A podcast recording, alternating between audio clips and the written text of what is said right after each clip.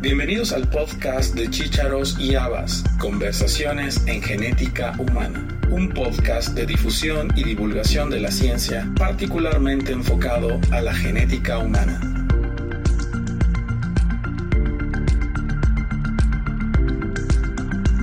El doctor Carlos Iván Rivera Pedrosa es médico genetista egresado del Centro Médico Nacional 20 de noviembre en la Ciudad de México. Tiene también una alta especialidad en genética perinatal por el Instituto Nacional de Perinatología y un máster en infertilidad relacionado con los aspectos médicos, éticos y legales por la Universidad de Valencia. Desde hace 10 años se ha desempeñado en actividades médicas privadas en España y actualmente trabaja como genetista clínico en el laboratorio SynLab en España. En esta entrevista platicamos con Carlos sobre su experiencia en estudios genéticos enfocados a reproducción asistida. A pesar de las dificultades técnicas que tuvimos, pudimos rescatar la mayor parte de la entrevista que ahora les presentamos.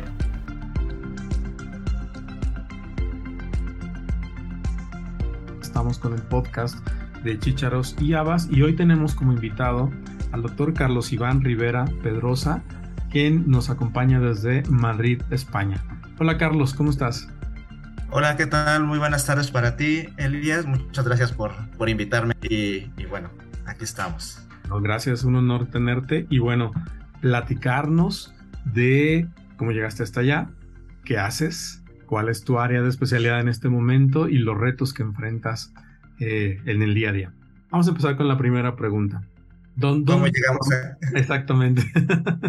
Sí, sí, sí. Bueno, ya, ya conocerán un poco si, si escucharon el anterior con, con Jimena, que somos esposos. Y, y, bueno, la historia realmente empieza con esto. Ella, ella obtiene una beca para venirse a España a hacer un máster. Y ese primer año yo me vine literalmente como pareja de. Así que había, digamos, no tenía una parte o actividades diarias que, que realizar. Y lo que hice fue aprovechar ese tiempo para en el mismo sitio donde ella iba a hacer el, trabajo de fin de máster, pues presentarme y un poco decir, hola, ¿qué tal? Mira, soy Carlos, hago esto, les interesa que venga, pues apoyar en lo que pueda y aprender. Y, se abrieron las puertas y la posibilidad, que fue en, en el Departamento de Endocrinología Molecular del Hospital Universitario La Paz. Así que ese primer año que mientras Jimena estudiaba y hacía todo su máster, yo estaba eh, en la parte de laboratorio y bueno, aprovechando y eh, en qué trabajas actualmente. Eh, actualmente trabajo en un laboratorio, se llama SynLab. Es un laboratorio que eh, abarca todas las áreas, abarca desde análisis clínicos convencionales, tiene anatomía patológica, tiene la parte de genética, tiene la parte este, de microbiología, de infecciosas. es un laboratorio, digo, bastante, bastante amplio. Yo empecé a trabajar aquí en el laboratorio hace seis años. En aquel momento se llamaba Labco y años después SynLab, que es el laboratorio alemán, lo compra. Y, este, y a partir de ahí, pues bueno, ya formamos parte del, del grupo SynLab, que es bastante, bastante importante eh, a nivel europeo y, y mucha de la relación también está con Latinoamérica. Sé que también en México tenemos ahí, aunque no es tan potente en la parte de genética, y, y, la parte también de África. Así que que un poco es, es la parte donde, donde nos toca desarrollarnos. Tú trabajas más en el área de biología de la reproducción o, fertilización.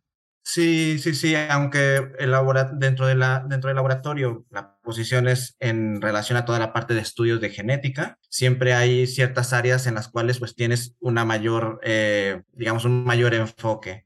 Gran parte de lo que, de lo que llevamos, pues el, eh, se tiene una relación muy estrecha con muchas clínicas de reproducción asistida, que aquí en España son pioneros en, en la reproducción y por lo tanto uno de los principales estudios que se hacen son los estudios de, de portadores, los de carrier, y sumado a ello pues vienen todos los estudios como el, los estudios de NIPT, que, que muchas veces todas estas parejas o todas estas clínicas pues van ofreciendo dentro de todo el abordaje de la reproducción asistida. Al final de cuentas, gran parte del objetivo de las clínicas es eh, lograr que una pareja obtenga un, un, niño sano, un hijo sano. Y pues bueno, siempre les van ofreciendo como toda esa parte de, estudios, pues tratando de controlar todo aquello que sea potencialmente controlable o detectable eh, a tiempo.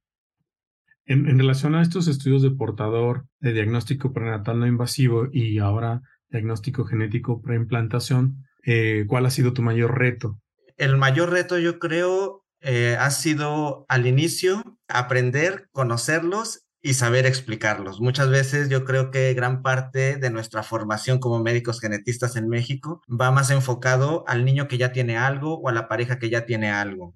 Entonces, realmente es cambiar un poquito el chip en, ese sentido, porque aunque los principios del asesoramiento genético siguen siendo los mismos, hay como ciertas características o ciertas peculiaridades que tienes que agregar a ese asesoramiento genético. Entonces, creo que para mí eso fue quizá el reto más importante. Y creo que algo interesante es como conocer este tipo de estudios a profundidad. Porque yo creo que muchas veces ocurre que hay veces dices, no sé, eh, nos pasa a veces el ginecólogo, ah, pues prescríbele ya casi, casi, casi como si fuera receta de cocina, tal estudio, tal estudio, tal estudio, pero realmente a veces nos llega a nosotros la parte de asesoramiento genético, de explicar a los pacientes qué es lo que se está estudiando, qué alcances tiene, porque creo que es algo muy importante. Eh, por experiencia, me ha tocado parejas que piensan que con esos estudios ya vas a descartar toda enfermedad genética. Entonces es como contextualizar, decir, eh, no, esto lo que busca es sí eh, prevenir, tener la capacidad de detectar las patologías más frecuentes, pero ni las puedes excluir del todo, ni esto estudia toda la genética. Entonces creo que eso, es, una parte muy, muy interesante. Y la otra es que muchas veces pensamos que este tipo de estudios no tiene hallazgos incidentales. Y aunque son poco frecuentes, eh, te llegan a tocar casos donde obtienes un diagnóstico diferente al motivo de estudio. Claro. Y, y obviamente las repercusiones que esto puede llegar a tener, ¿no?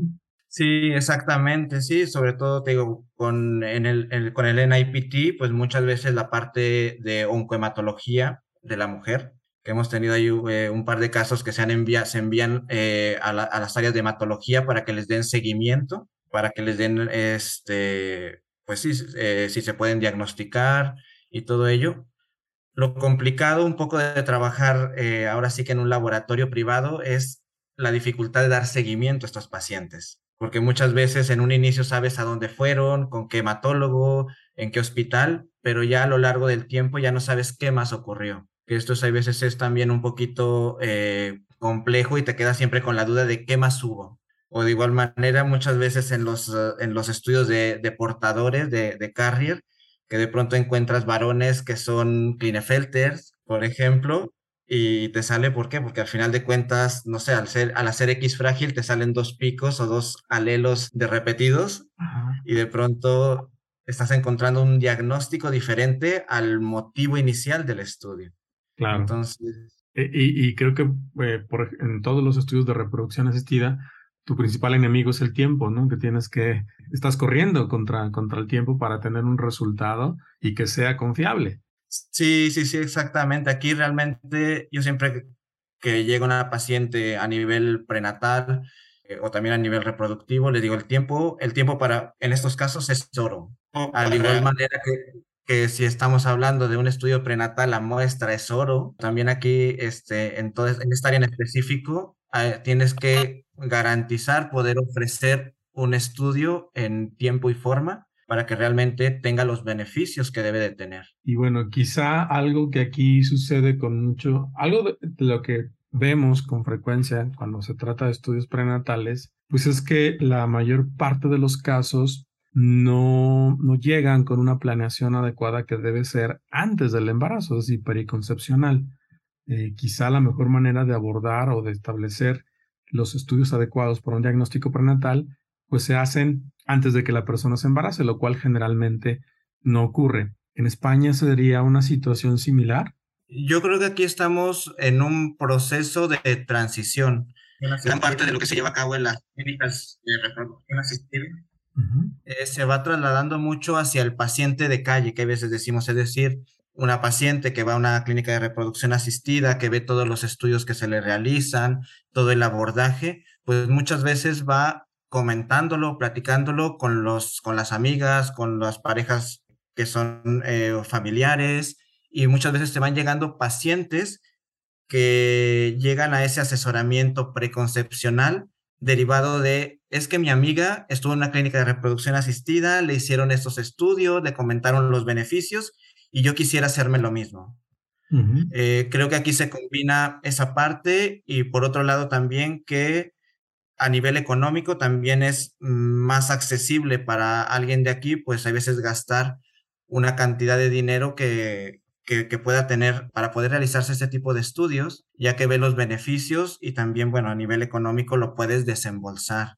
Nuevamente considerando las, la confidencialidad de la información, ¿algún caso que te haya marcado, que te haya generado una situación particular eh, como un reto o como en, relación a los resultados, algo que, que quieras compartirnos? Yo creo que quizá en ese sentido prenatal quizá el caso que en lo personal me ha marcado más es eh, el caso de una paciente embarazada que llega a la consulta con una niña que eh, tiene un problema genético, que está en proceso de estudiarse dentro de la sanidad pública, pero que a ella al final de cuentas le corría prisa, en el sentido de que su ginecólogo le había ofrecido hacer un diagnóstico prenatal, aun cuando su niña que ya la tenía previamente, eh, no tenía un diagnóstico.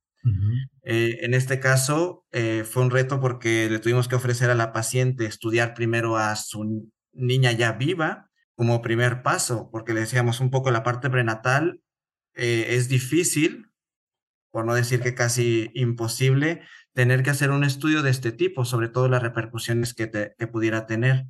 Así que tuvimos que hacer un exoma clínico creo que tardamos, eh, si, yo, si mi mente no me falla, alrededor de seis días o siete días en tener un resultado. Fue un reto personal, fue un reto para el laboratorio y creo que era lo que decías anteriormente, la, la planeación que se lleva desde la paciente, el médico que toma la muestra, el laboratorio para recoger la muestra, los tiempos para hacer los estudios eh, que se pueden lograr eh, situaciones como esta.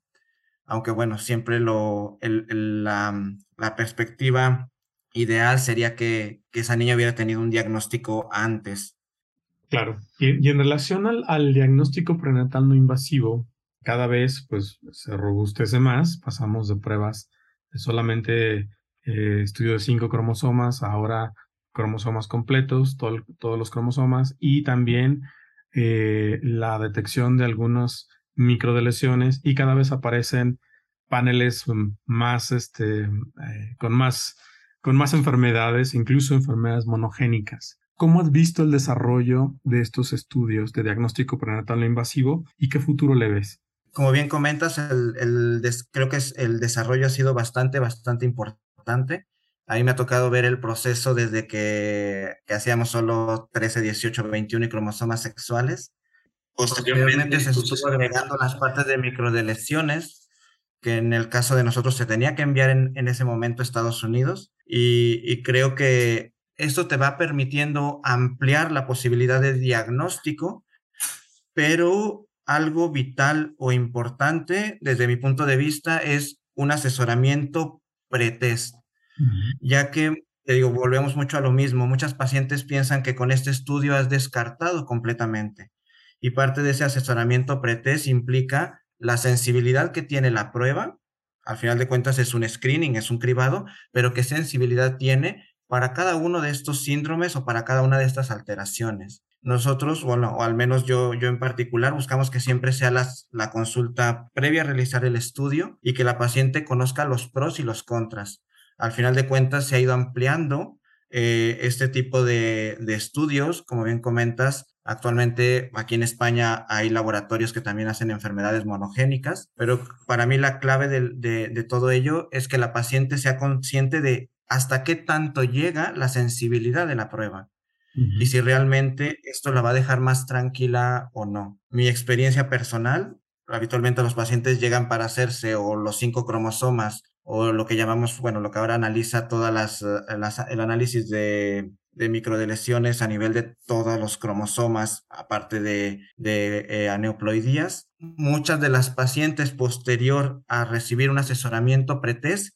muchas veces prefieren quedarse con los cinco cromosomas que les van a dar más tranquilidad hacer a veces estudios mucho más amplios. Siempre hay un poco de todo, pero, pero creo que la información, como a veces dicen, la información es poder y tener la posibilidad de elegir posterior a estar bien informada, a veces les cambia mucho la perspectiva de o la idea de siempre más es mejor.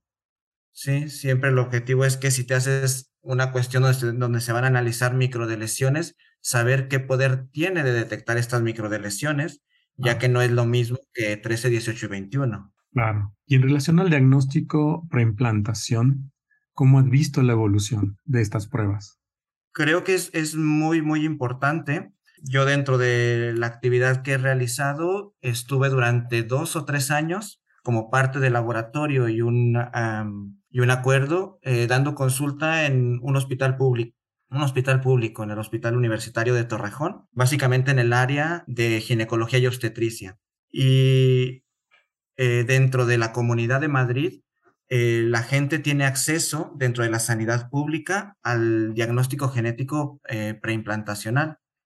Tiene que pasar una serie de requisitos, el diagnóstico bien establecido, hay informes que te piden de genética, de ginecología y obstetricia, eh, de, diferentes tipos de, pruebas para llegar y, creo que cada vez se va haciendo más accesible y esto al final de cuentas nos ayuda a prevenir enfermedades.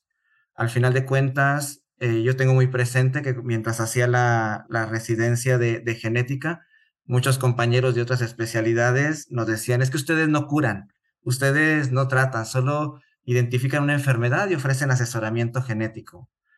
Y yo creo que esta, es, esta dentro de muchas otras donde se ha crecido, pues ya vemos una, mm, una manera práctica de la genética. Al final de cuentas, eh, si tienes una enfermedad que se puede de heredar, pues tener acceso a un diagnóstico genético preimplantacional, pues te evita, evita o disminuye de manera importante dicho riesgo.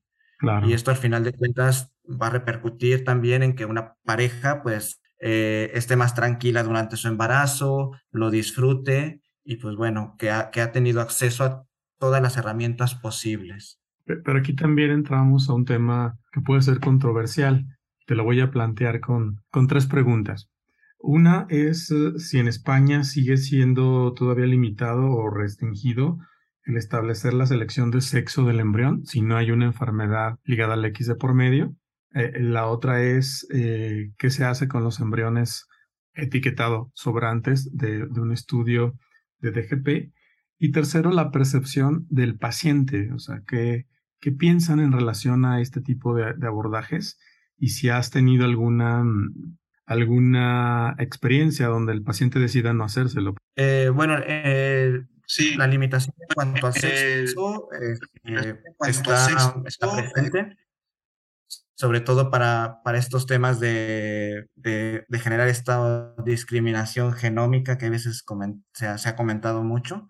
Así que esta solo queda eh, de manera exclusiva para aquellas alteraciones donde el sexo sea importante conocerlo. En todas, eh, en todas, en el resto, simplemente lo que se busca es o una alteración si es un diagnóstico genético preimplantacional o si se hacen evaluación para la prevención de eh, las trisomías 13, 18, 21. En cuanto a la parte de, de los eh, embriones sobrantes, aquí se me escapa un poquito, digo, no, no conozco muy a, muy a profundidad, aunque sé que eh, dentro de la Sociedad Española de Fertilidad tienen siempre, están muy actualizados en cuanto a alineamientos, establecer seguimientos específicos para, eh, para, para, para, realizar todo este tipo de, de procedimientos.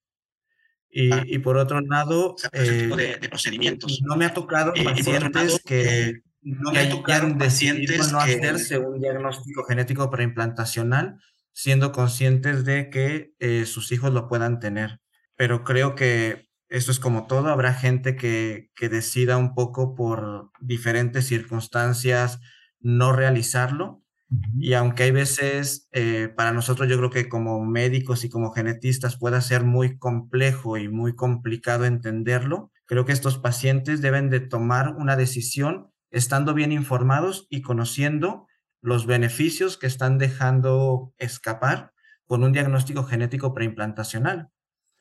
Y está sabiendo que siempre, pues bueno, va a ser una decisión eh, personal, pero te digo, sobre todo para mí es eh, informado, conociendo pros y contras y que esa decisión la realicen de esa manera. Esa sería la parte más importante, ¿no? Tomar una decisión verdaderamente informada a, la enfermedad que se está eh, comentando, ¿no? Muchas veces el, el haber pasado por una odisea diagnóstica o por una odisea eh, de vida con un paciente y sobre todo con diagnósticos catastróficos, pues el tener el acceso a estas herramientas puede resultar una solución bastante aceptable y sobre todo, como tú mencionaste, eh, eliminar el riesgo y sobre todo disfrutar de un embarazo.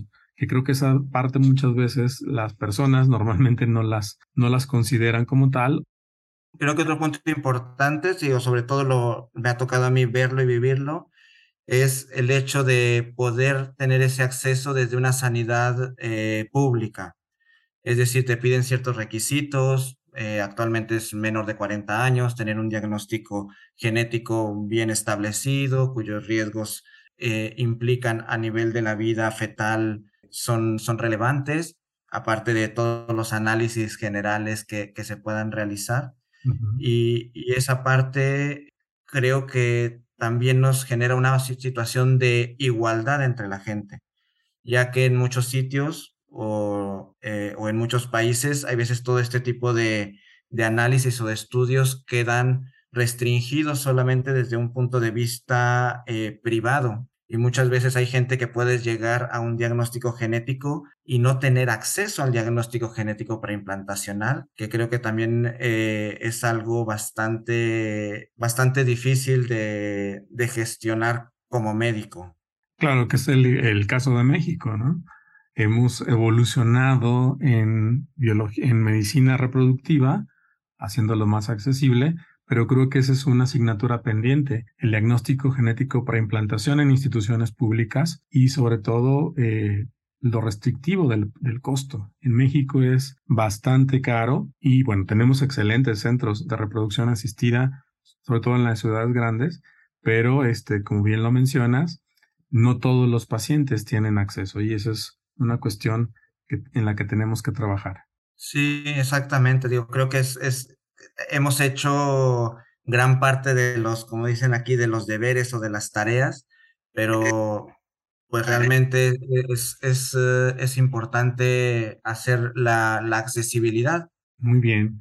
Tú mencionaste al inicio de la conversación que la empresa en la que trabajas pues es global, eh, no solamente en España, Europa, sino también el mercado de África y en Latinoamérica. De los casos que has visto en otras regiones, ¿Ves alguna diferencia? ¿O en general todos los casos tienen la misma, no, no característica, pero sí el mismo perfil?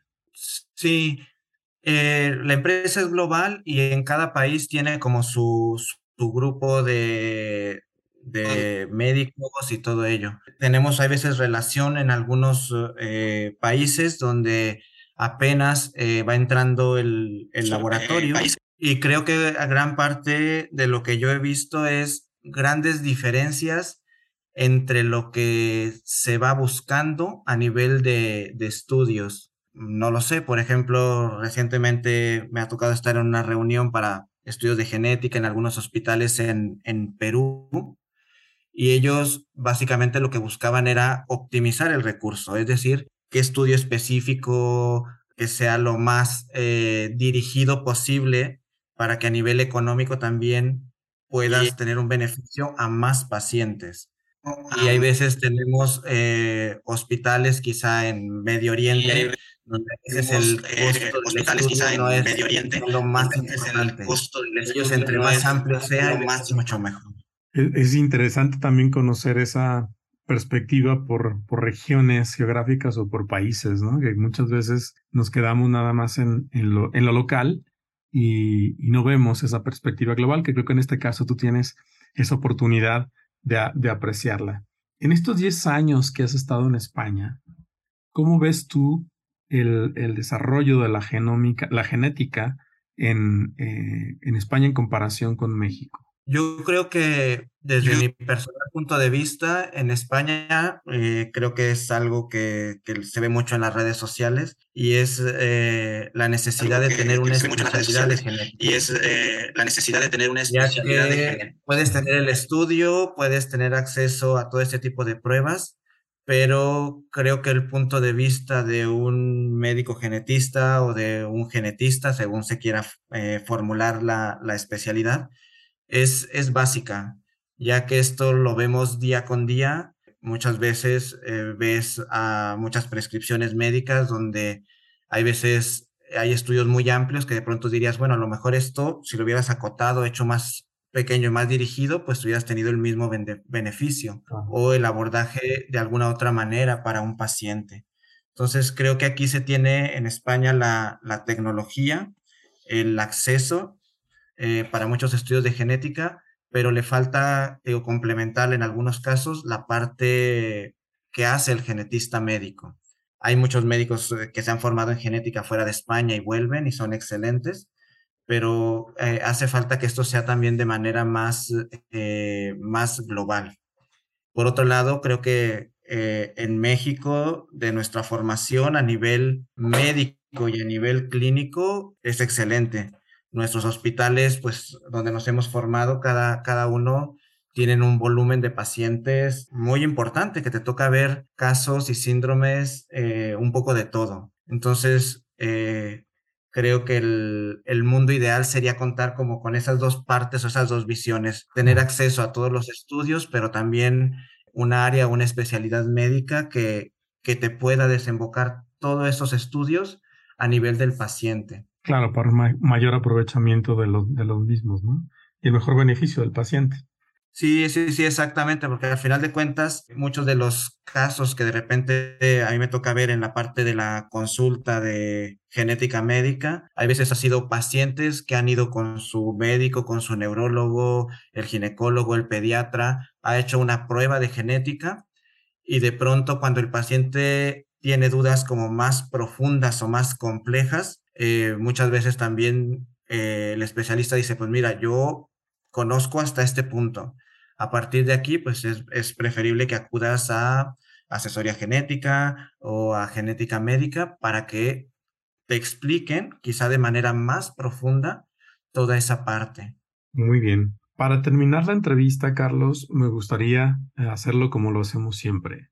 Una pregunta es, ¿qué recomendación le das a una persona que está interesada en estudiar genética, que está estudiando genética humana, genética médica, y este, o quiere hacer una estancia en el extranjero, como lo hicieron ustedes. ¿Cuál sería tu recomendación? Yo creo que lo, lo primero de todo es siempre tener objetivos y tener eh, metas en la vida. Y creo que es, es como el, el, el, primer paso. Eh, y posterior de ahí, creo que es trabajar y buscar las oportunidades. Muchas veces es complicado buscar, eh, encontrarlas, pero bueno, actualmente con toda la tecnología, las redes sociales, eh, el acceso a la información, pues eh, se puede consultar, se puede preguntar. Muchas veces, si has visto a alguien o conoces a alguien o algún sitio donde quieras eh, hacerlo, pues contactarlo, no tener pena de decir, oye, sé que estás en tal lugar y me gustaría saber cómo le hiciste o a través de qué manera llegaste hasta este sitio. Y, creo que, que, todo eso es, es muy importante, que no se, se nos cierre a veces el, el mundo. Preguntar a puertas, como dicen por ahí, el no ya lo tenemos.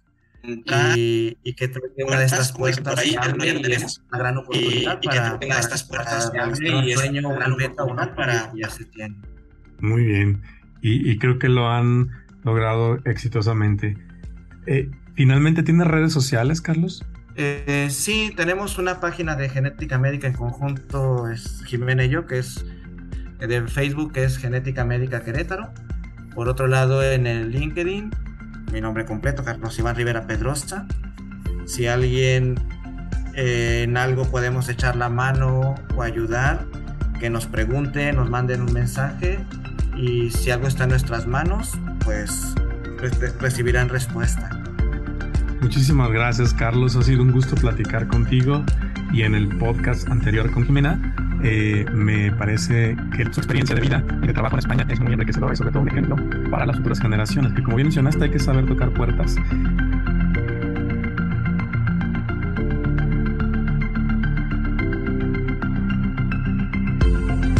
Gracias por haber escuchado este episodio del podcast de Chícharos y Habas, Conversaciones en Genética Humana.